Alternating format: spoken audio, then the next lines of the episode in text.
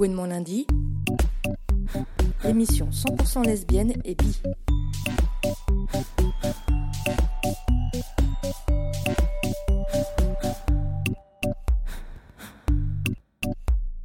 Bonjour et bienvenue dans l'émission Gouinement lundi, l'émission 100% lesbienne et bi sur fréquence Paris Pluriel, le quatrième lundi de chaque mois. Gouinement lundi est réalisé en partenariat avec Homo Micro, avec le soutien de SOS Homophobie. Elle est animée par Léa Logiter et Mathilde. Bonjour Mathilde. Bonjour Léa. Donc pour bien préparer notre 8 mars, on se penche cette semaine sur la question des droits des femmes en France et à l'international.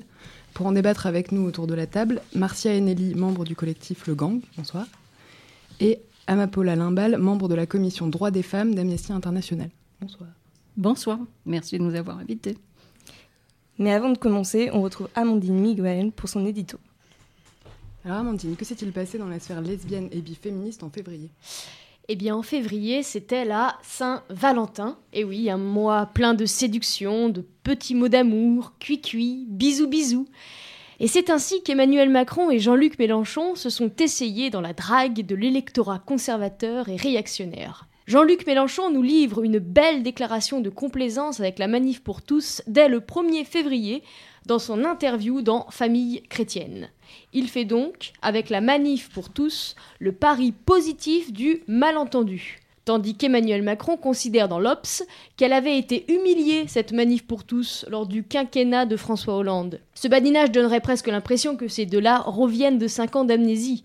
Qualifier la haine LGBT-phobe qui s'est déversée dans la société durant les débats sur le mariage pour tous de malentendu est un euphémisme pour le moins insultant pour toutes les personnes qui ont été victimes de LGBT-phobie. Et qui a été humilié, monsieur Macron Pour reprendre la brillante intervention de Christiane Taubira? Ce n'est sans doute pas ceux qui ont été reçus à l'Élysée dès 2013 et pour lesquels le président Hollande et son gouvernement ont enterré la PMA et les ABCD de l'égalité, mais bien les personnes LGBT qui ont vu se déverser des flots de haine dans les rues et des paroles LGBT-phobes décomplexées dans les médias.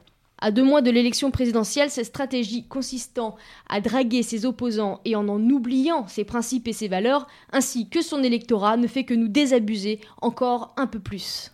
Mais mars devrait nous apporter plus d'effervescence du côté féministe et LGBT Et oui, pour euh, le mois prochain, eh bien démarre euh, ce mois prochain démarre assez fort, très fort même avec la journée internationale de lutte pour les droits des femmes le mercredi 8 mars. Donc à cette occasion, on a plusieurs actions qui seront organisées avec notamment à Paris et région deux grandes manifestations. Alors le jour J, le collectif 8 mars 15h40 appelle à faire grève à partir de 15h40 pour dénoncer les inégalités salariales entre les femmes et les hommes. En effet, aujourd'hui en France, les femmes sont payées 26% de moins que les hommes. Et en fait, du coup, c'est comme si on s'arrêtait tous les jours, en fait, à 15h40 d'être payé. Donc on, va, on, avait déjà fait une émission, un Gouinement lundi spécial inégalité salariale. Donc je vous euh, invite à regarder dans les archives euh, sur le site d'Homo Micro pour regarder cette excellente émission. Et on aura ensuite donc une manifestation qui euh, est organisée avec un rendez-vous à 17h30, place de la République à Paris. Plus d'infos sur la page Facebook, 8 mars 15h40. Et le samedi 11 mars, Femmes en lutte du 93 organise à 15h une manifestation pour les droits des femmes et des minorités de genre à 15h à la basilique de Saint-Denis, à Saint-Denis donc. Plus d'infos sur la page Facebook de l'événement. Et puis le soir du 11 mars, on retrouve enfin, après une année d'attente, le Lesbo Truck qui devient Lesbo Truck Plus et qui organise sa soirée de lancement à la Mutinerie, rue Saint-Martin à Paris. Cette soirée de soutien permettra la création du seul char lesbien à la marche des fiertés LGBT 2017 de Paris. Donc vous êtes attendus nombreuses et nombreux lors de cette grande soirée avec au programme perf, tombola et plein de surprises. Et enfin, comme chaque année, aura lieu la Queer Week, le festival des genres et des sexualités du 10 mars au 18 mars à Paris et en région parisienne. Et vous retrouverez au cours de cette huitième édition une semaine de conférences, d'ateliers, de débats, de projections, d'expos, de rencontres autour des genres et des sexualités. Merci Amandine. Gouinement lundi, et avant de commencer donc la première partie avec euh, Le Gang, on va tout de suite écouter un extrait de l'album 17 chansons décadentes et fantasmagoriques de Brigitte Fontaine, sorti en 1966, qui s'appelle La Côtelette et qui résume bien le statut de la femme à cette époque. et qui est étrangement toujours aussi actuel.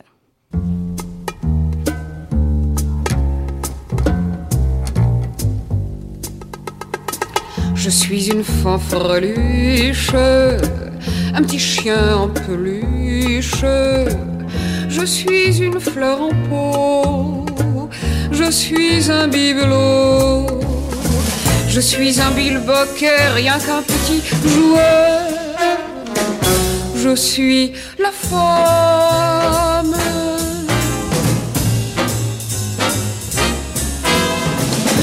Pense pas avec ma tête qui sert à la décoration. Je n'ai pas d'âme, je suis comme une bête. D'abord, j'ai les cheveux trop longs, mes ongles, c'est pas pour griffer, c'est pour y mettre du vernis. L'oreille, c'est pas pour écouter. Pour les connaisseurs, c'est un fruit. Je suis une confiture, je suis une pâture. Je suis un liseron, je suis un édredon, je suis une poupée et je suis un gibier. Je suis la femme.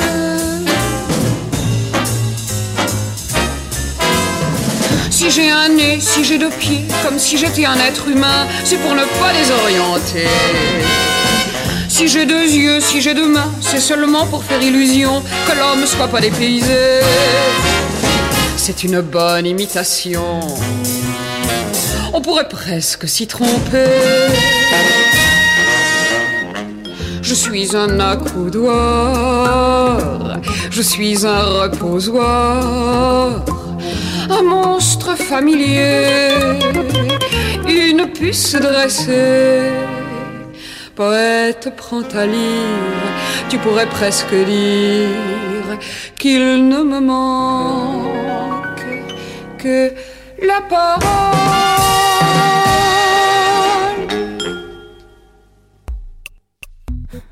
Gouinement lundi. Nelly et Marcia, euh, vous, avez, vous faites donc partie du Gang, euh, une association qui s'est créée il y a combien de temps? Bah, ça fait quelques mois que ça existe maintenant. euh, Ouais. euh, en fait, on n'est pas une association. on- Enfin, on n'a pas du tout de statut. On est un collectif. euh, voilà, on s'est créé il y a quelques mois. À la suite de la disparition du collectif 8 mars pour toutes. En fait, on était plusieurs à avoir envie de se réunir. Enfin, en fait, on, s'est réunis autour d'envies communes. notamment parce qu'on avait envie d'avoir un espace où parler librement des problématiques féministes qui nous tenaient à cœur et euh, voilà de, de- ce qui nous concerne en fait directement et euh, notamment en non-mixité sans mec cis, sans mec cisgenre. On est euh, à la fois blanc, blanche, racisé, on vit à Paris, il y en a qui vivent aussi, en banlieue plus ou moins proche, on est Gwyn, bi, etc. Donc voilà, on, on a pas mal de diversité au sein de, de notre collectif et puis on se retrouve pour discuter de plein de choses. Euh, on euh, est d'accord euh, sur certains enjeux politiques qui nous, tiennent à cœur. Par exemple, le fait qu'on se réclame d'un féminisme qui défend les personnes les plus opprimées, notamment les meufs et les personnes trans qui sont à l'intersection de plusieurs oppressions, donc par exemple précaires, racisés, euh, etc. Et euh, aussi que, en fait, nous, on se réunit aussi beaucoup autour d'un féminisme de riposte, c'est-à-dire qu'on ne fait pas du tout confiance aux institutions pour nous défendre, et du coup, on décide de, de se donner de la force entre nous et des outils pour, euh, en fait, euh, se défendre nous-mêmes et, et pour nous apporter euh, à la fois de la rage et de la colère et aussi euh, plein de choses chouettes euh, entre nous, quoi. Voilà. Et d'où le nom donc, le Gang, c'est C'est ça. C'est pour ça- exactement ça. Euh, le collectif Une Mars pour toutes euh, organisait une marche euh, les deux dernières années à l'occasion justement du 8 mars. Est-ce que vous, vous êtes dans la même sphère d'action ou est-ce que vous allez proposer autre chose? Du coup, c'était les trois dernières années Trois que dernières années. le collectif 8 mars pour toutes organisait des AG qui étaient du coup ouvertes à, à beaucoup plus de gens qu'uniquement les membres de 8 mars pour toutes. Euh, nous, on est a priori, on va pas se relancer dans la même dynamique. On va participer, euh, je pense, à ce qui est organisé euh, cette année comme n'importe quelle euh, organisation ou collectif. Mais par ailleurs, l'idée, c'était de ne. Enfin, l'idée entre nous tous et toutes, c'était plutôt de se sortir du mode d'action de la manifestation, parce qu'on avait envie, on avait d'autres envies. Ça faisait trois ans qu'on était focalisé uniquement là-dessus. Et on avait envie de, de faire d'autres choses, de faire des soirées, euh, des scènes ouvertes, euh, des projections, euh, voilà, des, des choses qui tournent plus autour de créer des espaces qui nous font du bien, plutôt qu'uniquement des manifestations. Est-ce que vous trouvez que ça manque finalement ces espaces à Paris où on peut plus euh, culturel ou créatif ou? Ouais, euh, après à Paris et, euh, et ailleurs, hein, par Ouais, ailleurs, ouais. mais il y a quand même très très peu d'espaces qui euh, permettent en gros de libérer la parole, de pouvoir euh, euh, tout simplement se réunir dans un cadre. En fait, à Paris, un des gros soucis qui se pose aussi, c'est la question du lieu. Quel lieu peut accueillir des soirées féministes, voilà, sans mec cis ou, ou pas, mais nous on, est- toujours confrontés à ça et du coup ça, ça manque. Il y a quelques événements hein, qui qui s'organisent, mais enfin, il y a en vrai, il y a, quoi? Il y a la Selfish euh, qui fait une scène ouverte euh, réservée aux meufs et aux trans.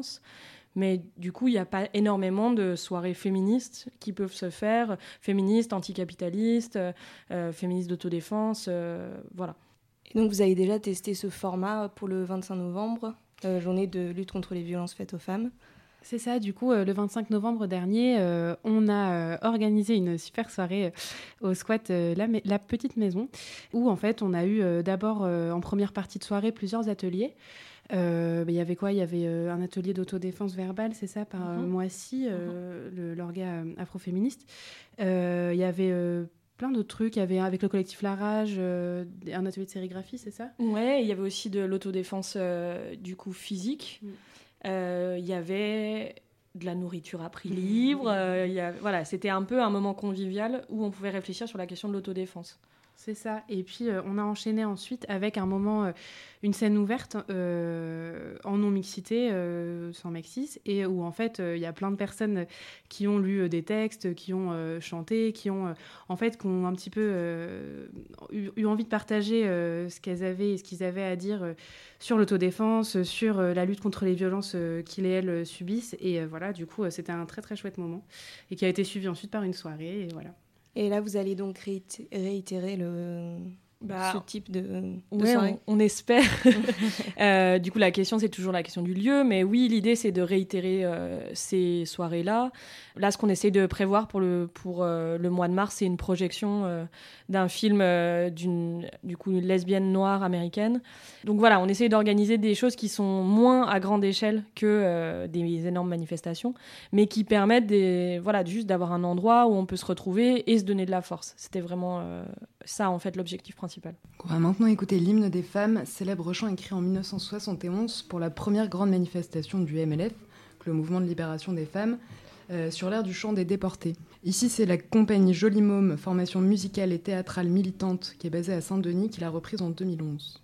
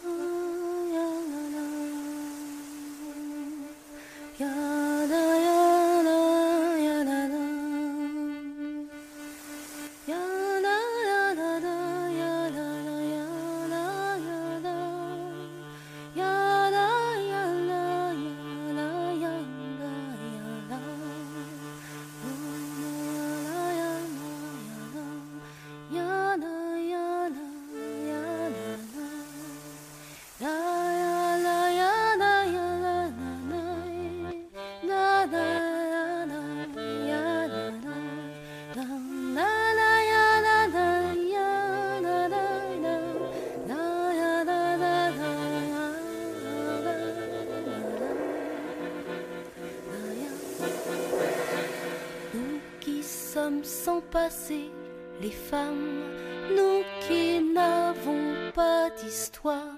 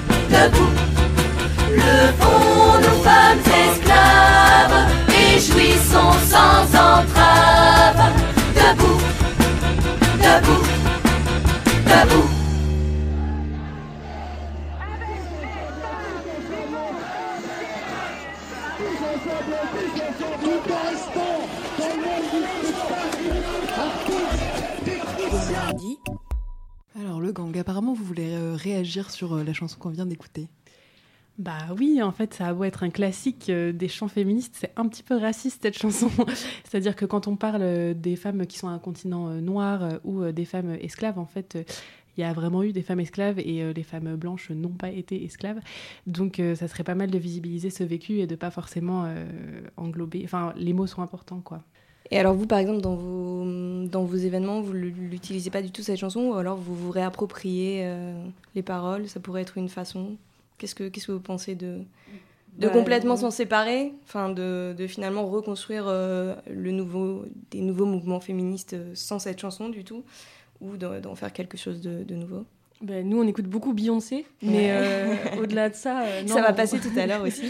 Euh, L'hymne des femmes, c'est pas du tout quelque chose qu'on qu'on diffuse ou qu'on s'est approprié. En fait, ça nous parle, je crois, pas tellement. Voilà, aux, personnes du gang. Après, à la limite, oui, euh, ce serait intéressant de peut-être refaire des paroles, euh, changer, parce que bon, bah, ça date. Mais c'est vrai que ça écorche un peu les oreilles euh, d'entendre ça aujourd'hui. Enfin, du coup, nous, ça correspond pas du tout en fait à notre vision du féminisme. L'idée, c'est pas de mettre en concurrence des oppressions et de dire que nous, c'est exactement comme ce qui se passe, c'est d'entendre que euh, le sexisme existe, mais le racisme existe aussi, et qu'il y a des euh, personnes qui subissent par ailleurs les deux, et c'est très très important de surtout pas invisibiliser ça, comme ça a été fait pendant des années, euh, notamment en France. Alors, justement, et notamment dans le, contexte présidentiel qui est le nôtre cette année, quels sont les enjeux qui vous semblent prioritaires dans votre féminisme, justement? Bah du coup, euh, d'ailleurs c'est intéressant euh, que l'hymne des femmes soit passé parce que en fait, je pense que c'est un petit peu symptomatique euh, aussi de ce que nous on a envie d'apporter, c'est que en 2017, euh, ça serait bien que que le féminisme dépasse les enjeux des femmes blanches en fait et, et qui prennent en compte aussi, comme on vient de dire, les autres oppressions qui peuvent se, se cumuler et interagir et voilà se développer en même temps que les oppressions sexistes. Euh, et notamment donc comment euh, voilà comment le, sexisme s'articule avec le racisme, avec euh, la transphobie, avec avec plein plein d'autres oppressions. Et nous du coup, ce qu'on, enfin voilà, on clairement dans ce contexte électoral et dans le contexte des politiques d'austérité qui sont de plus en plus violentes, de plus en plus brutales, voilà, et le capitalisme rampant, enfin voilà, qui détruit des vies en fait et qui nous brise. Nous, ce qu'on aimerait, c'est c'est défendre les enjeux des personnes qui sont les plus opprimées et qui subissent de plein fouet, euh, de plein fouet euh, de multiples oppressions et qui souvent n'ont pas leur voix au chapitre en fait. Donc euh, déjà nous on aimerait parler des oppressions qui nous concernent, donc en tant que par exemple euh, meuf racisée ou euh, meuf précaire, etc. Et personnes trans aussi dont la voix est clairement pas souvent écoutée. Mais aussi visibiliser les paroles des personnes qui vivent des oppressions que, nous on vit pas, mais voilà, qui sont trop souvent euh, silenciées. Quoi. Voilà.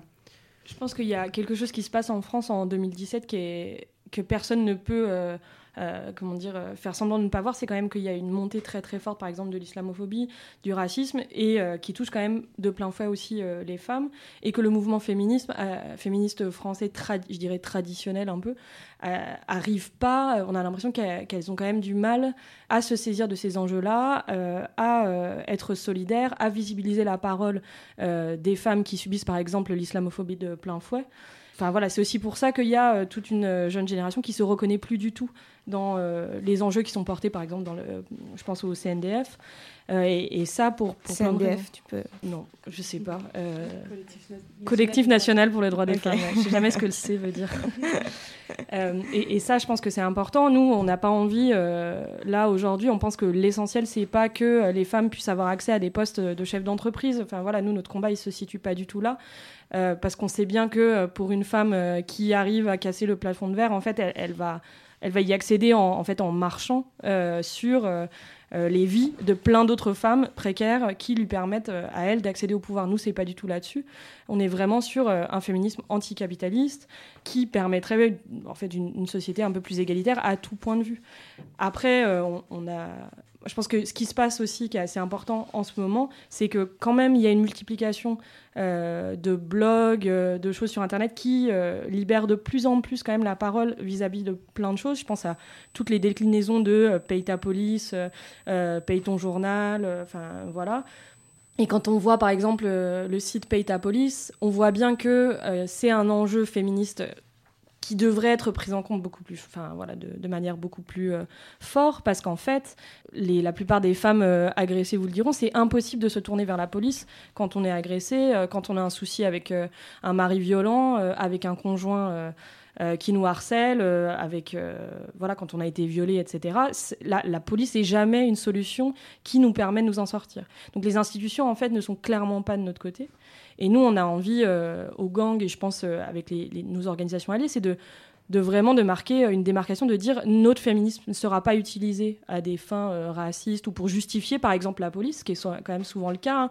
On nous dit, mais vous avez besoin de la police parce que vous vous faites tout le temps harceler, etc. En fait, la police, elle est jamais là pour nous. Et, voilà, nous, on pense que ça, c'est aussi des enjeux assez importants. Et c'est bien que ça soit visibilisé euh, de plus en plus euh, par euh, des filles, par des trans qui arrivent à parler et à dire ce qu'ils subissent et ce qu'elles subissent au quotidien. Euh, juste pour revenir sur euh, vos actions, euh, du coup, vous avez un fanzine. Dans quelle mesure ça, c'est justement un espace qui est propice à visi- pour visibiliser les paroles de... qu'on n'entend jamais? On a un fanzine qui est déjà trop beau. Clairement, on est trop classe. Ouais, en fait, bah, déjà clairement parce que le fanzine, il s'inscrit, enfin l'histoire du fanzine s'inscrit dans une culture punk des Riot Girls, des mouvements en fait qui, ont, qui sont nés aux États-Unis. Où vraiment il y a une idée de euh, se réapproprier euh, l'espace euh, médiatique entre guillemets et, en fait suite à un constat on voit que dans les médias notre parole elle est jamais représentée euh, la parole euh, voilà de des, personnes qui ne sont pas des mecs cisgenres en fait. Et, euh, et du coup le, fanzine c'est dire aussi que nous avec notre peu de moyens c'est-à-dire avec une photocopieuse des ciseaux de la colle et ben euh, on peut on peut juste écrire des textes qui nous ressemblent et, les diffuser et, et, que ça parle en fait à d'autres personnes et fédérer des mouvements et, des voilà des, des espaces qui sont chouettes. Donc en fait nous notre fanzine il est parti de l'idée qu'on est plusieurs en fait. On, on connaissait plein de gens autour de nous donc dont nous et voilà et, des copines et des copains qui écrivaient des textes et euh, qui, qui savaient pas trop où, les mettre qui savaient pas trop quoi en faire. Et on s'est dit bah en fait euh, on n'a qu'à euh, on n'a qu'à nous donner les moyens de le faire et voilà quoi juste juste euh, s'armer de nos ciseaux et, et de notre stylo et, et puis diffuser ça un maximum quoi. Et alors, où est-ce qu'on peut le trouver? Bah, du coup, on peut le trouver à la li- notamment à la librairie Violet Co, Mhm. euh, qui a les deux numéros qui sont sortis. Ça s'appelle It's Been Lovely, but I Have to Scream Now. Euh, le titre est très long, on n'avait pas vraiment prévu. Et euh, il y a aussi une librairie dans le 20e qui s'appelle le Quilombo qu'on a, et on espère euh, le diffuser un peu partout. Il y en a en dehors de Paris, dans pas mal de fanzinothèques, dans des squats féministes. On a essayé de diffuser le plus possible, mais on est toujours preneuse d'autres plans de diffusion. Voilà, parce qu'on pense que c'est important d'avoir des textes queer, féministes, qui euh, soit écrit euh, par ailleurs en français, parce qu'il y a quand même une grosse littérature queer féministe euh, en anglais qui n'est pas forcément traduite. Tout ce qui est traduit, en fait, c'est de la théorie. c'est Butler, etc. Mais le reste, l'expérience vécue, etc., c'est quand même pas tellement traduit. Et du coup, on, on pense que c'est important de, voilà, de faire diffuser des, des textes qui soient pas euh, des, des, réflexions euh, théoriques euh, sur ce qui nous entoure, mais qui soient des produits de ce, qu'on vit en fait. Bah donc on mettra le, la liste des, des endroits où il est très nombreuse sur le site il est de mon micro. Alors avant de passer à la suite, on peut en profiter pour euh, annoncer déjà que notre prochaine émission sera justement consacrée au présidentiel et où on se posera justement la question euh, des enjeux féministes au regard de ces, élections. Euh, alors pour passer un peu à une autre question qui nous a paru importante en préparant l'émission, on s'est rendu compte que le droit à l'avortement était un sujet qui revenait ces dernières années lorsqu'on parlait des droits des femmes. Donc, euh, afin de réfléchir un peu à ce sujet, euh, on vous propose maintenant d'écouter Laura Tatouex, qui est chercheuse en histoire. Elle prépare une thèse sur l'avortement en France à l'époque moderne, autrement dit du XVIe siècle au XVIIIe siècle, et elle a accepté de me parler de ses recherches.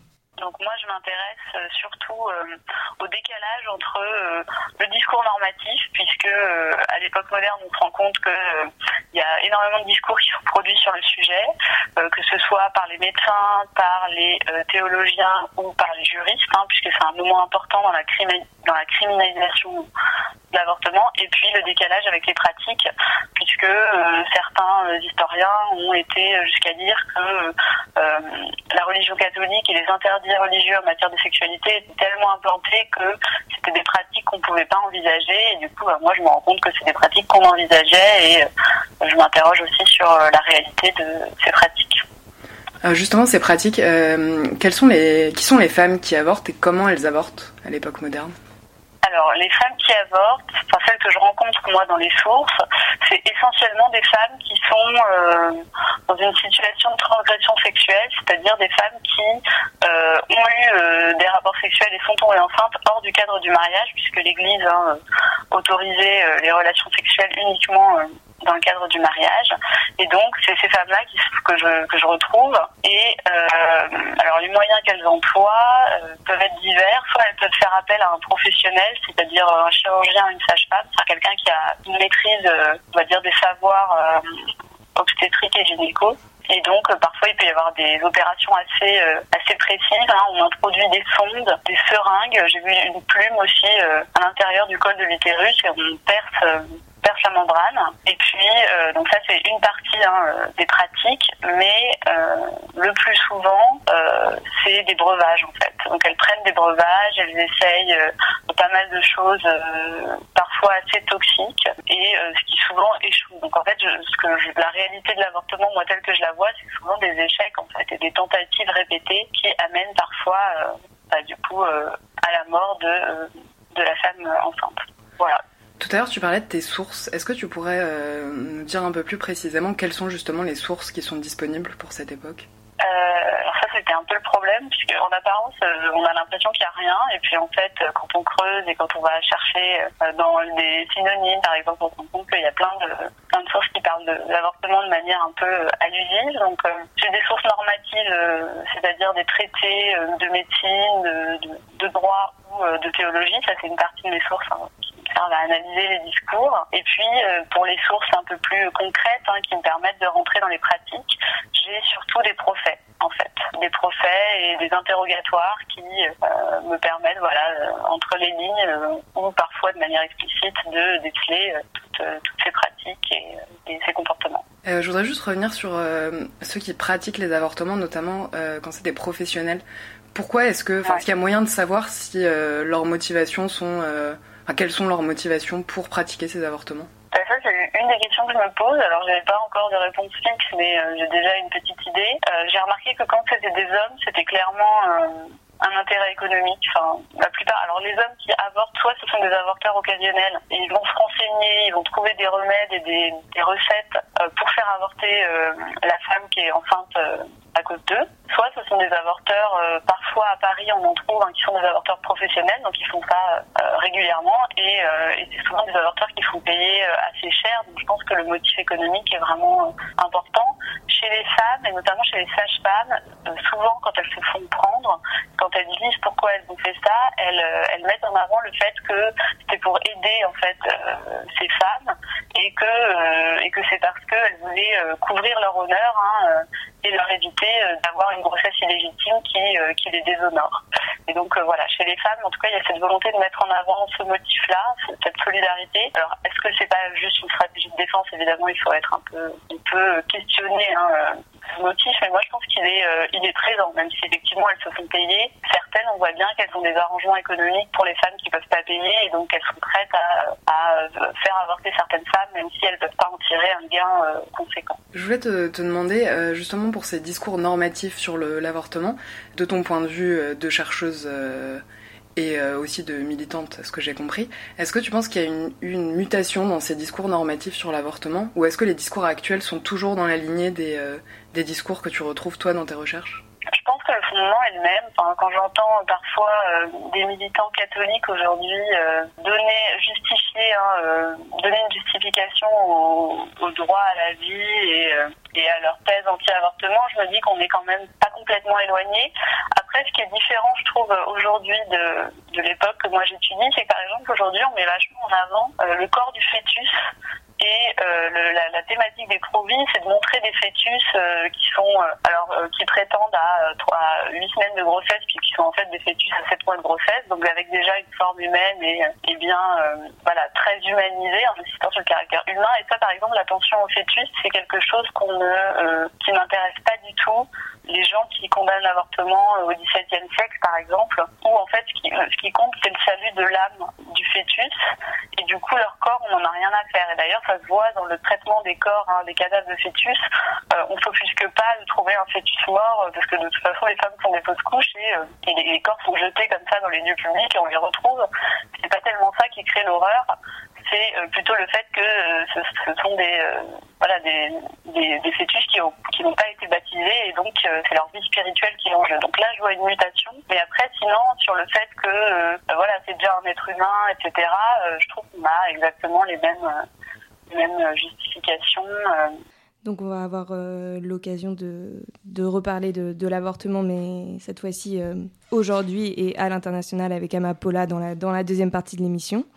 Mais avant ça, on écoute euh, tout de suite le groupe activiste cubain Crudas Cubenzi, basé depuis 2006 aux États-Unis. En 2014, elle chante Mi cuerpo es mio, soit Mon corps est à moi. Extrait choisi. Sortez vos rosaires de nos ovaires, sortez votre doctrine de notre vagin. Whose bodies are bodies, whose rights are rights? Cuerpo de quienes, de nosotras. Derechos de quienes, de nosotras. Decisiones de quienes, de nosotras. Cruda Cubensi, one more time, representing women and queer people choices. K-R-U-D-A, yes. Saquen su rosario de nuestro ovario. Saquen su rosario de nuestro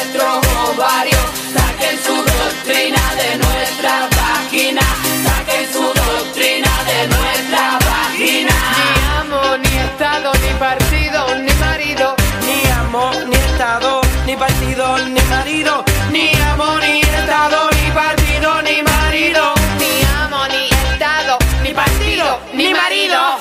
Ya tú lo sabes hacer, solo te desesperes. Que en este juego siempre ganamos las mujeres. Ya tú lo sabes hacer, solo te desesperes. Que mi crudeza es la que la gente quiere. Que las féminas no somos solo para vernos bonitas, para seguirte los coros y luego calladitas, no. Aquí tenemos gran importancia, en nuestro lugar defenderemos con elegancia, más que ustedes conocemos la discriminación. Somos clase humilde, somos color, pero además somos mujeres, necesitamos amor, conocemos el sudor, disfrutamos nuestro olor, tenemos tan buen sabor. No somos Mickey, ni Chiqui, ni Ricky, criatura diferente pa' tu psiqui. No somos ni Chiqui, ni Ricky, criatura diferente pa' tu psiqui. Afro latinoamericana y caribeña, orgullo de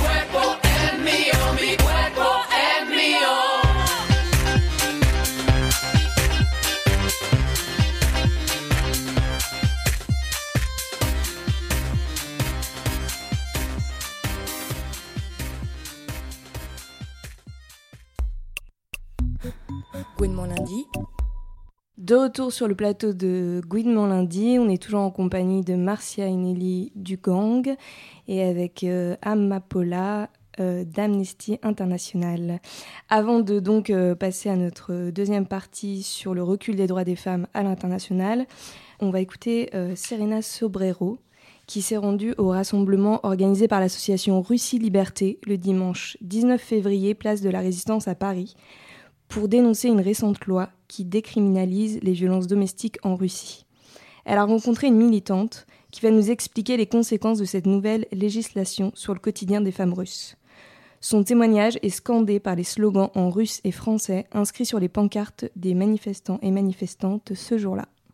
Je m'appelle euh, Olga Prokopieva, euh, je suis française et membre active de l'association Russie Liberté, qui est une ONG euh, française qui défend les droits de l'homme euh, en Russie. Et aujourd'hui, donc, nous nous réunissons place de la Résistance en face du centre culturel et spirituel euh, russe pour euh, protester contre la dépénalisation de la violence conjugale en Russie. Et aujourd'hui, sous la pression de différents groupes euh, et sous prétexte de certaines euh, valeurs euh, russes qui sont l'autorité forte parentale, familiale, qui aujourd'hui donc dépénalise la violence par une loi qui a été promulguée le 7 février dernier qui dit que pour tout acte de violence, il y aura uniquement jusqu'à 500 euros d'amende, 15 jours ou 15 jours d'arrestation administratif, donc euh, même pas de casier judiciaire, et euh, jusqu'à euh, 300, 300 heures de travaux d'intérêt général. Voilà. Genou, Frapper sa femme, 80 euros. Nous demandons, et pour cela on a également créé une pétition sur change.org, nous demandons qu'une loi soit créée dans le code pénal en Russie pour défendre dans les cas de violence conjugale et euh, familiale euh, parce que aujourd'hui donc c'est uniquement dans le code euh, dit administratif en Russie et ce qui ne donne pas un cadre légal suffisant. Et en plus donc de créer une loi dans le code pénal, on voudrait qu'ils durcissent les peines encourues à l'égard des, euh, de ceux qui commettent ces actes. Et en plus de tout cela, la procédure en elle-même est très difficile. C'est à la femme de rassembler toutes les preuves. Euh, déjà qu'elle a une pression morale et physique euh, forte euh, de la part de son conjoint. Ce qui mène au fait que euh, 97% des appels à la police, des, des procédures lancées, n'aboutissent pas. Et même euh, 70% des cas ne sont tout simplement pas pris en compte parce que soit la femme euh, ne, a peur de porter plainte, soit elle se dit que voilà, ça n'arrivera plus, ou le mari la menace que s'il ira à la police, euh, il euh, se vengera, etc. etc. Frapper son enfant, 110 euros. En termes de chiffres, jusque cet été, il n'y avait pas du tout de différenciation entre un crime euh, X ou Y et un crime commis dans le cadre familial. Donc, il n'y avait pas de statique, euh, statistiques exactes, euh, mais selon des études et des enquêtes euh, indépendantes, on considère que 80% de meurtres euh, des femmes ont été réalisés dans le cadre de, de la famille, ce qui représente environ entre 8 000 et 10 000 meurtres par an.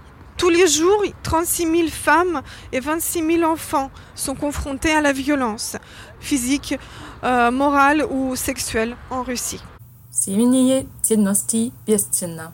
Les valeurs familiales, ça n'a pas de prix. Cette manifestation est, va dans la continuité des, euh, euh, des manifestations qu'il y a eu le week-end dernier et avant, euh, depuis que la loi a été promulguée le 7 février. Dans toute la Russie, un message qui a été lan- lancé, le hashtag Family 116, euh, pour manifester son, mécontentement. Et on invite les femmes à hum, parler de leur cas et en créant comme si un, message viral euh, sur les réseaux sociaux et en espérant que ça touche euh, le plus de monde euh, possible, que tout le monde soit au courant et qu'il n'y a que par euh, cette force, cette euh, amplitude qu'on pourra changer, influencer les choses. Aujourd'hui, il y a très peu de, de médias indépendants en Russie, donc la plupart de toute résistance que soit se fait sur Internet et sur les réseaux sociaux aujourd'hui qui ont un impact énorme euh, en Russie. Et en gros, c'est le seul euh, champ euh, de liberté d'expression. et donc malheureusement, avec toutes les ONG de défense des, droits des femmes qui ont été hum, dites agents de l'étranger et ils ont de moins en moins aussi maintenant d'influence. On les écoute moins parce que voilà le, L'affiche euh, agent de l'étranger, euh, ça, dégrade l'image d'une association. Ça veut dire qu'elle ne euh, œuvre pas pour l'intérêt de la Russie, mais qu'elle œuvre pour un intérêt étranger. Et c'est très mal vu en Russie. C'est pas pour rien qu'ils leur, euh, donnent cette casquette-là. Семья и насилие. Famille et violence sont incompatibles. Bien sûr, il faut être optimiste, il faut continuer à se battre. Nous sommes euh, nombreux à nous soulever, à nous révolter. Et je suis sûre que le peuple russe n'est pas un peuple de soumis ou de je ne sais pas quoi. C'est un, peuple qui est intelligent, qui, qui sortira de cette euh, situation. Et nous, on veut pas, on veut pas se laisser abattre. On va continuer à parler, à parler en France, à parler. Euh, en Angleterre, euh, en parler en Allemagne, dans le monde entier et euh, soutenir ceux qui se battent encore en Russie. On va à présent laisser la parole à Beyoncé, euh, qu'il n'est sans doute pas nécessaire de présenter davantage. Dans sa chanson Run the World, qui est sortie en 2011, elle célèbre la force et le talent des femmes.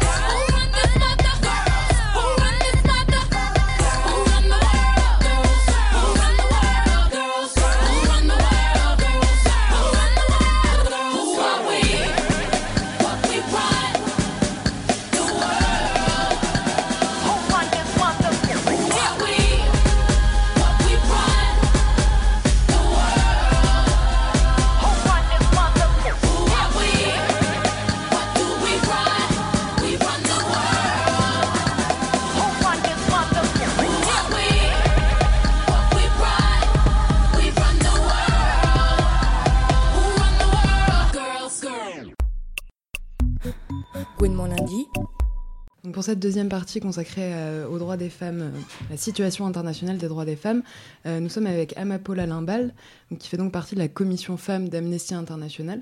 Alors Amapola, tout d'abord, en quoi est-ce que cette situation en, Russie, en quoi est-ce qu'on la retrouve en Pologne actuellement?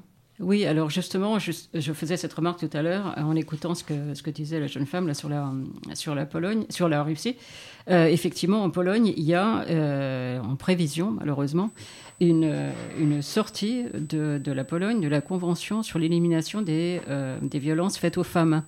Euh, donc c'est à craindre effectivement aussi en Pologne. C'est-à-dire que l'évolution euh, négative qu'il y a eu en Russie est à craindre de la même façon en Pologne. D'accord. Alors en quoi cette situation en Russie qu'on retrouve en Pologne et la situation qu'on retrouve aux, États-Unis depuis l'élection de Trump, en quoi est-ce qu'on peut dire que c'est symptomatique d'un recul général des droits des femmes dans le monde?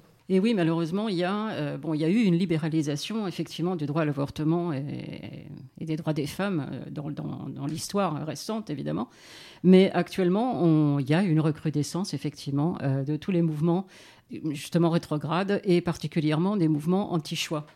Donc, ça, se retrouve un petit peu partout dans le monde, bien sûr, et y compris en Europe, avec l'exemple de l'Irlande, de la Pologne, effectivement, et euh, malheureusement aussi euh, d'autres pays où, euh, par exemple, en Italie, il y a eu, il y a toujours, beaucoup d'avortements qui sont dans la pratique interdits, en fait, parce que les médecins, les personnels de santé font jouer leur clause de conscience. Bon, y compris en France d'ailleurs, hein, cette clause de conscience euh, est également existante. Il y a même en France une double clause de conscience, puisque les médecins, d'après leur code de déontologie, euh, peuvent effectivement refuser de faire un acte médical si c'est contraire effectivement à, leur conscience. Et euh, donc, concernant l'avortement, on en arrive à une double clause de conscience, puisqu'elle est également prévue. Euh, ça a été d'ailleurs une des, une des raisons pour lesquelles la loi Veil a réussi à passer, euh, donc effectivement en France en 75. Ah, Comment est-ce que, à votre avis, on peut expliquer ce, phénomène de recul des droits des femmes maintenant? Pourquoi maintenant? Pourquoi maintenant? Parce que justement, il y a une recrudescence religieuse. Euh, on, le, on le remarque euh, sur tous les terrains d'ailleurs, et pas uniquement sur le, sur le droit à l'avortement. Et euh, je pense que c'est une des conséquences de cette recrudescence religieuse euh, qui, euh, qui fait que, bah, effectivement, par exemple, le droit à la vie du fœtus est considéré comme absolument sacré. Donc c'est et, et- pourtant cette donc cette aucun organisme international de défense des droits humains n'a jamais considéré que le fœtus était protégé par le droit à la vie ou par d'autres dispositions de traités internationaux relatifs aux droits humains, hein, comme par exemple la Convention relative aux droits d'enfants. La seule convention, alors justement, euh, qui euh, prévoit une protection absolue du fœtus depuis la, con- la- la conception, euh, c'est la Convention américaine relative aux droits de l'homme. Le seul traité qui contient une clause précisant que le droit à la vie doit être protégé en général à partir de la conception, entre guillemets. C'est l'expression en général à partir de la conception, et c'est l'article 4.1. Donc déjà, euh, on voit qu'aux États-Unis, enfin en Amérique, donc, euh, il y a une situation qui n'est pas for- forcément propice, hein, effectivement, à l'avortement, du fait que ce fœtus est absolument euh, protégé. Et pourtant, la jurisprudence internationale et même nationale en la matière indique clairement que l'objet de la protection doit être fondamentalement la femme enceinte, dans la mesure où la protection du fœtus passe principalement, par celle de la mère. Voilà, donc euh, c'est euh, un problème, effectivement, cette, euh, cette euh, discussion sur le droit au fœtus à la vie. Et donc, c'est- derrière cet argument que se retranchent la plupart des mouvements anti-choix. Et est-ce qu'on peut faire un point sur la situation là, très récente aux États-Unis avec euh, le projet de décret rétablissant la règle du baillon? Déjà, Mhm. c'est quoi euh, la règle du baillon? Ah, Tout à fait, tout à fait. Aux États-Unis, donc euh, Trump évidemment euh, s'inscrit dans une tradition malheureusement très inquiétante, et donc on ne sait pas si vraiment il l'a fait exprès. Mais il a pris effectivement, il, a, il, a, il a pris un décret donc, qui est cette fameuse règle du, du baillon mondial. Le lendemain, le lendemain du 44e anniversaire de, euh, du décret, enfin de l'arrêt, pas du décret, pardon, de l'arrêt euh, Roe versus Wade, donc, qui a légalisé donc, en 73 euh, l'avortement au niveau fédéral aux, aux États-Unis. Donc, j'ai l'impression qu'il l'a fait exprès. Qu'est-ce- que c'est la ce règle du baillon? juste. Qu'est-ce que c'est la règle du baillon Alors, la règle du baillon mondial, c'est une, une règle, alors ça s'appelle en anglais Global Gag Rule, et euh, elle est également connue sous le nom de politique de Mexico. Elle a été instaurée pour la première fois par euh, Ronald Reagan, en fait, hein, en 1984. Et depuis lors, elle, est, euh, elle a été systématiquement abrogée par les administrations démocrates et rétablie par les présidents républicains. Et c'est quoi? Et alors, euh, et euh, cette, cette règle du baillon, je vais vous expliquer en quoi elle consiste. Effectivement, Bon, déjà, il est intéressant de, voir que ce n'est pas simplement euh, depuis Trump qu'elle existe, mais qu'elle existe bien avant. Et donc, elle, ce, dé- ce décret, en fait, interdit l'attribution de fonds fédéraux américains aux organisations euh, donc, qui prônent donc, euh, la- l'avortement, bien sûr, euh, donc non gouvernementales, qui travaillent à l'étranger, qui, qui proposent des conseils ou un aiguillage en matière, en matière d'avortement, qui militent en faveur de la dépénalisation de l'interruption volontaire de grossesse, de l'IVG, ou euh, qui développent les services d'avortement euh, disponibles. Euh, même lorsque les États-Unis ne financent pas directement donc ces services, ça peut être sous la forme de fonds d'aide. Donc c'est pas forcément le gouvernement directement, les fonds fédéraux, mais ça passe par des fonds d'aide. Donc USAID, non, notamment. Et alors il faut savoir quand même que justement cette règle du baillon mondial peut avoir une répercussion très importante au niveau mondial parce que en 2016 par exemple, euh, 607 millions de dollars ont été dépensés pour les programmes de santé reproductive et la planification famili- familiale par euh, justement les États-Unis. Et euh, 27 millions de femmes dans le monde ont pu avoir accès à des moyens contraceptifs grâce à ces fonds dans le monde. Euh, il y a 11 000 décès maternels, donc dus à des avortements euh, potentiels à risque, euh, qui ont pu être évités. Et cet argent ne, sert pas euh, à pratiquer des avortements, mais donc, effectivement, ça sert à euh, financer des, euh, des cliniques qui, elles, s'occupent d'un tas d'autres choses. Donc, l'amendement, alors ce qu'il faut savoir, c'est que l'am- l'amendement Helms de 73 empêche l'argent des contribuables américains de financer des IVG à l'étranger. Donc, ça sert à financer des centres de santé qui euh, font aussi euh, un tas d'autres choses. hein. Donc les, répercussions sont plus larges finalement. Absolument. Les répercussions sont beaucoup plus larges. C'est-à-dire que et il va y avoir euh, évidemment euh, nombre d'organisations qui vont être touchées par des coupes importantes dans leur financement. Euh, des, organisations qui proposent des programmes de traitement du VIH, par exemple, du sida, euh, de contraception d'urgence et autres services de santé en matière de procréation, outre celles concernant les services permettant d'obtenir des informations euh, sur l'avortement. Et, et voilà. Et donc, c'est beaucoup plus large parce que ça va toucher la santé en général des femmes et pas uniquement donc les questions d'avortement. Merci. Gwen mon lundi. Et maintenant, on va passer à la chronique d'actualité culturelle de Juliette, qui nous propose ce soir d'aller batailler sur les dance floors. Merci Mathilde et bonsoir à toutes. Pour, ce chronique, pour cette chronique, pardon, je me place sous le haut patronage de la militante féministe et anarchiste de la fin du 19e siècle, Emma Goldman. Si je ne peux pas danser, je ne veux pas prendre part à votre révolution, déclarait Emma à l'intention de ses camarades de lutte qui critiquaient son désir de danser dans l'attente du grand soir. D'Emma à Dalida, même combat.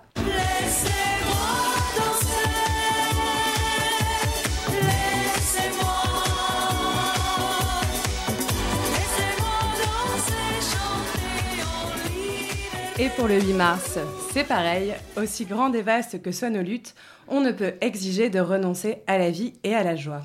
Ça tombe bien, car le festival de musique actuelle Les Femmes s'en mêlent revient du 27 au 31 mars à Paris et en région pour sa 20e édition, avec une programmation toujours exclusivement composée d'artistes qui s'identifient en tant que femmes. En tête d'affiche du festival, on retrouve cette année Ostra.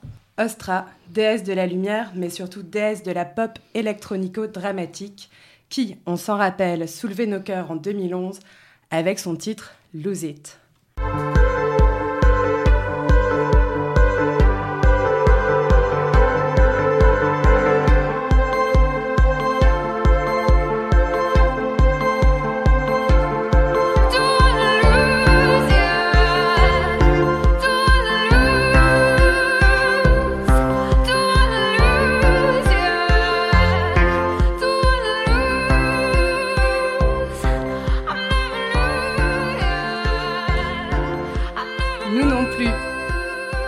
Pas la perdre ni la rater le 31 mars au Trianon, où elle jouera notamment des extraits de Future Politics, son dernier album particulièrement militant.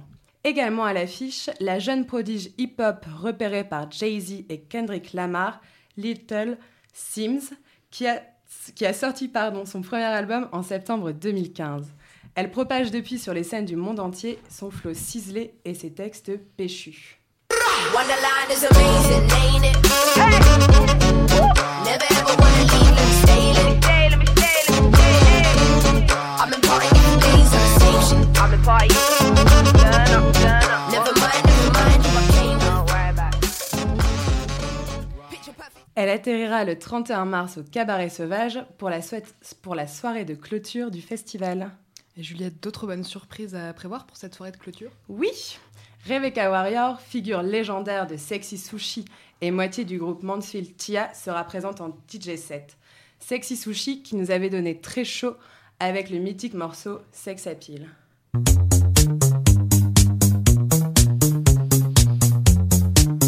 Le à pile de la policière me fait mouiller devant derrière.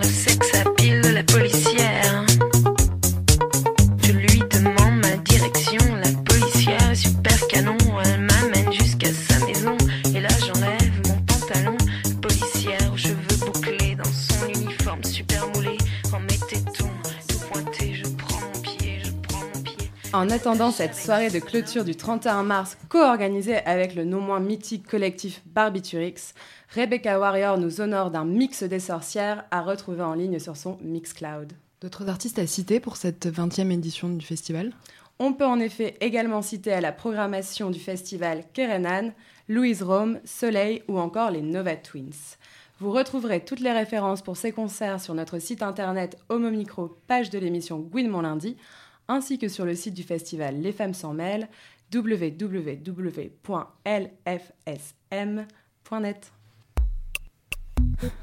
Mon lundi. À présent, on voudrait parler un peu euh, à propos de l'actualité d'Amnesty pour le 8 mars. Euh, Est-ce que vous pourriez nous parler de, euh, de ce qu'a prévu Amnesty pour ce jour-là? Alors oui, effectivement, on va changer de sujet. Bon, j'aurais aimé continuer un peu sur les USA, mais on y reviendra peut-être. on verra bien. Donc, sur le 8 mars, eh ben, écoutez, euh, pour ce qui est des actions, alors euh, genre type manifestation, euh, action directement euh, en contact avec le public, il faudra aller peut-être voir euh, sur amnesty.fr parce que pour l'instant, il n'y a encore euh, rien vraiment de défini. Mais par contre, donc, euh, euh, nous avons décidé à Amnesty d'inscrire effectivement euh, les, euh, femmes dans la campagne, enfin la- l'action du 8 mars, la journée mondiale des droits des femmes du 8 mars, euh, dans la campagne I Welcome, c'est-à-dire la campagne euh, J'accueille, euh, donc pour l'accueil des réfugiés, puisque Amnesty bon, s'investit depuis de nombreuses années pour un meilleur accueil des réfugiés en Union européenne notamment. Et donc, c'est ce problème des réfugiés. Nous avons décidé de. Alors, cette campagne, elle va durer deux ans, en fait. Donc, ce- cette, action du 8 mars va s'inscrire dans cette campagne qui, par ailleurs, va comprendre un certain nombre d'actions tout au long de ces deux ans. Alors, il y a, euh, bon, j'aimerais en parler rapidement euh, deux secondes, il y a un, concours euh, qui a été lancé donc, dans le cadre de cette campagne qui ne concerne pas forcément que les femmes, mais qui est un concours qui, s'intitule Vos talents pour les réfugiés et, qui consiste à, s'adresser au public, à le sensibiliser sur l'accueil de ces réfugiés en faisant appel à, euh, ben, aux talents des uns et des autres, c'est-à-dire aux talents de photographes, de dessinateurs, de peintres, euh, d'écrivains, de poètes, de façon à produire, à faire des productions euh, artistiques euh, sur justement l'accueil des réfugiés, comment chacun sent effectivement ce problème et euh, comment chacun a envie de s'exprimer pour justement convaincre euh, les, les, euh, les autres de, du bien fondé justement de, euh, de l'ouverture euh, à ceux qui sont dans la détresse dans le monde et en particulier ceux qui essayent de, de, de survivre hein, donc, sur notre territoire et à ceux qui risquent d'arriver dans des conditions très mauvaises. Voilà. Et qu'est-ce qu'il faut faire pour participer à... Et alors donc, pour, le, pour, le, pour ce, co- ce concours, Oui. il faut s'inscrire. Alors, il il est, ouvert jusqu'au 23 avril. Et donc, si vous allez sur amnesty.fr, donc vous verrez comment les modalités pour s'inscrire, comment vous pouvez vous insérer. On mettra le lien, oui, sur la page de Mo Micro. ouais. Voilà, sur le site d'Amnesty France. Ouais. Et alors, sinon, sur le 8 mars, donc, on a décidé de euh, faire une action euh, spécifiquement femmes, parce qu'on a estimé que les femmes réfugiées euh, souffraient effectivement particulièrement euh, des, des conditions dans lesquelles elles, euh, elles sont sur les routes de l'exil, et elles, elles souffrent de, de différentes choses. hein. Euh, bon, évidemment, comme vous savez, comme des films l'ont montré, Hope, Hope en particulier, que beaucoup d'entre vous ont vu sans doute, donc elles risquent des, des sévices sexuels, hein, des, viols notamment, du harcèlement, et, et elles risquent d'être victimes de traite euh, sur les routes de l'exil, de traite des femmes. Par exemple, euh, dans, les camps aussi, euh, dans les camps, par exemple en Jordanie, dans le camp de Zaatri, euh, Amnesty a, fait, a, été donc envoyé des chercheurs dans ce camp et on a constaté différentes choses. C'est que les femmes, d'une part, étaient harcelées sexuellement. elles n'osaient même plus d'ailleurs aller aux toilettes seules ou, entre femmes parce que donc elles savaient très bien que sur le chemin jusqu'aux toilettes ou aux toilettes même, elles allaient être harcelées. Et d'autre part, les femmes dans ce camp euh, de- en quelque sorte de marchandises, c'est-à-dire que les, les familles les, euh, vendaient comme, comme femmes à marier. Et euh, les, euh, Jordaniens venaient dans ce camp, puisque c'était un camp qui était en Jordanie, donc le camp de Zaatri, venaient un petit peu faire euh, bah, leur marché euh, marital, c'est-à-dire qu'ils venaient choisir leurs femmes et les familles, bah, euh, en quelque sorte, les vendaient, euh, vendaient les jeunes filles et les jeunes femmes euh, à, ces, Jordaniens qui venaient dans le camp. Donc, euh, bon, il y a, il y a toute une série de, de problèmes, mariage forcé, précoce, des problèmes spécifiques des femmes, des problèmes sanitaires, hein, tout simplement, d'hygiène. Donc, euh, vous, pouvez vous imaginer, hein, quand les femmes sont sur les routes de l'exil, les, les problèmes de menstruation, les suivis des grossesses, les accouchements, évidemment, sont d'autant plus euh, difficiles. Et euh, donc, Amnesty essaye de, justement de d'alerter euh, sur ce- ces problèmes spécifiques des femmes. Alors, on- nous avons décidé d'alerter sur le cas de... on met toujours des cas emblématiques en avant à Amnesty. hein, euh, donc, ça, s'est fait pour les 10 jours pour signer. Il y avait des cas de femmes lors des 10 jours pour signer en décembre euh, donc 2016. Euh, les cas de, trois femmes, en l'occurrence. Il y avait, euh, donc, euh, qui n'étaient pas donc, euh, hors, problème des réfugiés. hein. il y avait le cas de trois femmes qui étaient mises en avant. Euh, Donc, c'était le, cas de Maxima Acuna au euh, Pérou qui, euh, qui se bat contre une mine, Yanacocha, qui, euh, qui euh, essaie de prendre ses terres et celles de, de- la communauté à laquelle elle appartient. Donc, ce cas-là était un cas mis en avant par Amnesty. Il y a le cas également d'Eren Keskin, qui est une journaliste turque qui, qui fait des, des, allées et venues entre la prison et la, et la liberté parce qu'elle est constamment harcelée, harcelée par le gouvernement turc pour ses, ses prises de position en faveur des libertés des femmes et des libertés tout court. Et puis il y avait également le cas de Zeinab Jalalian en Iran, qui est une, kurde, qui elle est, vraiment aussi euh, tout à fait euh, en danger. Donc il y, a, des cas de femmes qu'on met constamment, effectivement, euh, quand l'occasion se présente en avant. Et là, pour le 8 mars, donc on a décidé, à Amnesty, de mettre en avant le cas de cinq femmes qui appartiennent à la minorité yézidi, ciblées par le groupe armé se désignant sous le nom d'État islamique.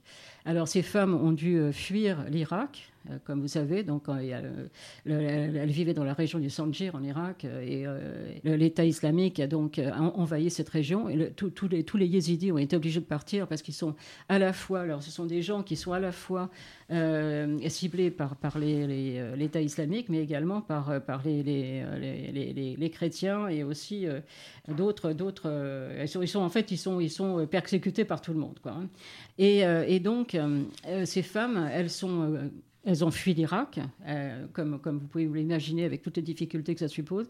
Elles, ont atterri dans un camp en Turquie. Et elles ont traversé des montagnes, des frontières. Bon, elles n'ont trouvé que la misère. Et elles ont continué leur périple, toujours, en espérant trouver une protection. Elles sont arrivées en Grèce, en ayant traversé la mer Égée. Alors, elles se, trouvent dans un camp en Grèce, alors dans des conditions effroyables, après avoir passé plusieurs mois dans différents camps, parce qu'elles se sont euh, promenées un petit peu dans différents camps. Euh, elles ont été promenées dans différents camps, euh, d'un côté à l'autre. Elles, ont enfin pu être logées euh, en décembre dernier grâce au soutien d'Amnesty, en, en partie, et d'autres ONG bien sûr, dans des appartements. Et donc Gazal, une d'entre elles, vient d'apprendre qu'elle sera accueillie en Allemagne, mais les quatre autres sœurs et Baal, une femme de leur famille de 92 ans, elle reste toujours bloquée en Grèce. Donc on essaye de faire avancer ce cas-là. Et donc le 8 mars, euh, on, va proposer des cartes postales euh, I Welcome, euh, j'en ai apporté quelques-unes là ce soir, pour justement que chacun mette un message de solidarité à ces femmes. Ces messages seront rassemblés à Amnesty et euh, leur, leur seront envoyés pour essayer de les euh, réconforter.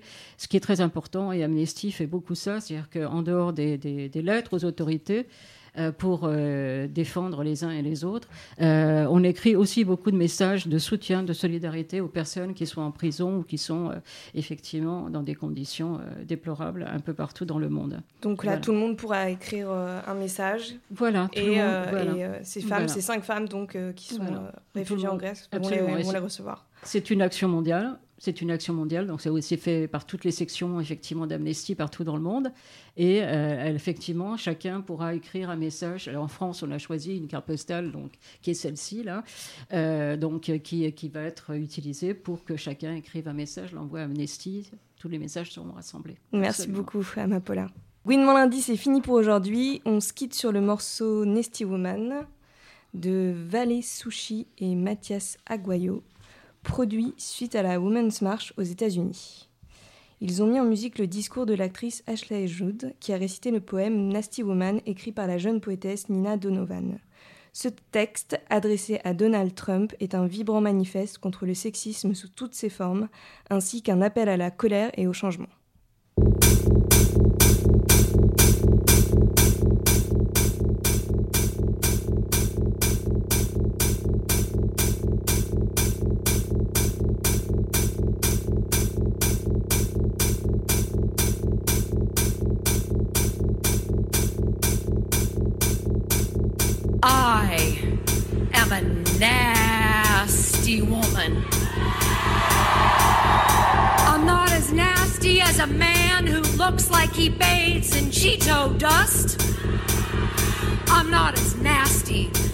Confederate flags being tattooed across my city. Maybe the South actually is gonna rise again. Maybe for some, it never really fell. Blacks are still in shackles and graves just for being black. Slavery has been reinterpreted as the prison system in front of people who see melanin as animal skin. I am not as nasty as a swastika painted on a pride flag. And I didn't know devils could be resurrected, but I feel in these streets a mustache traded for a toupee. Nazis renamed the cabinet electroconversion therapy, the new gas chamber shaming the gay out of America, turning rainbows into suicide notes. I am not as nasty as racism, fraud, conflict of interest, homophobia, sexual assault, transphobia, white supremacy, misogyny, ignorance, white privilege.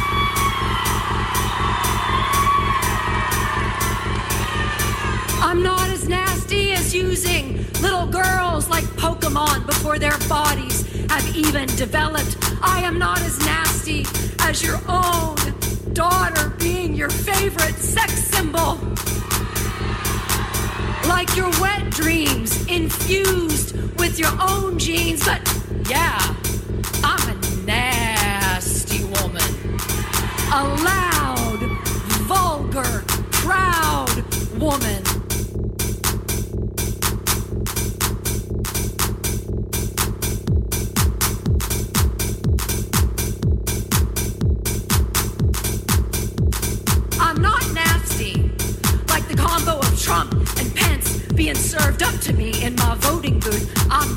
Like the battles my grandmothers fought to get me into that voting booth.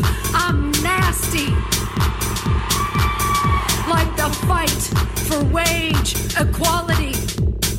Even when we do go into higher paying jobs, our wages are still cut with blades sharpened by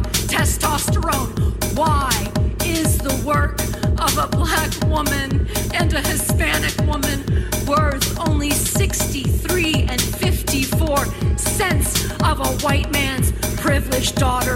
This is not a feminist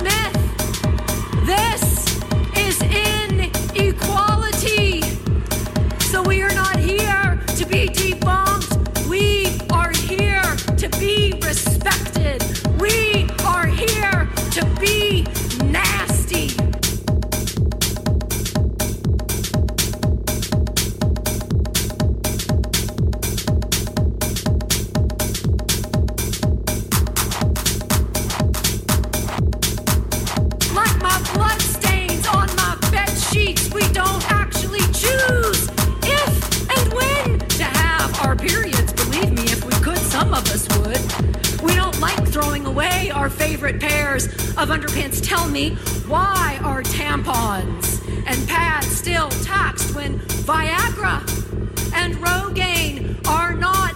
Is your erection really more than protecting the sacred, messy part of my womanhood is the blood stain on my jeans. More embarrassing than the thinning of your hair. I know it is hard to look at your own entitlement and privilege. You may be afraid of the truth. I am unafraid to be honest. It may sound petty, bringing up a few extra cents. It adds up to the pile of change I have yet to see in my country. I can't see. My eyes are too busy praying to my feet, hoping you don't mistake eye contact for wanting physical contact. Half my life.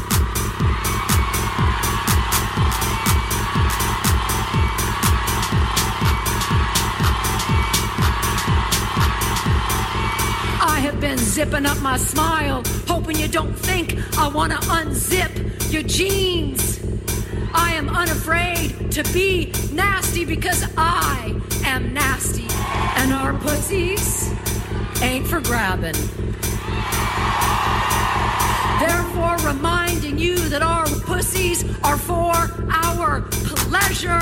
They are for birthing new generations of filthy, vulgar, nasty, proud, Christian, Muslim, Buddhist, Sikh, you name it, for new generations of nasty women. So if you, a nasty woman, or you love one who is, let me hear you say, hell yeah.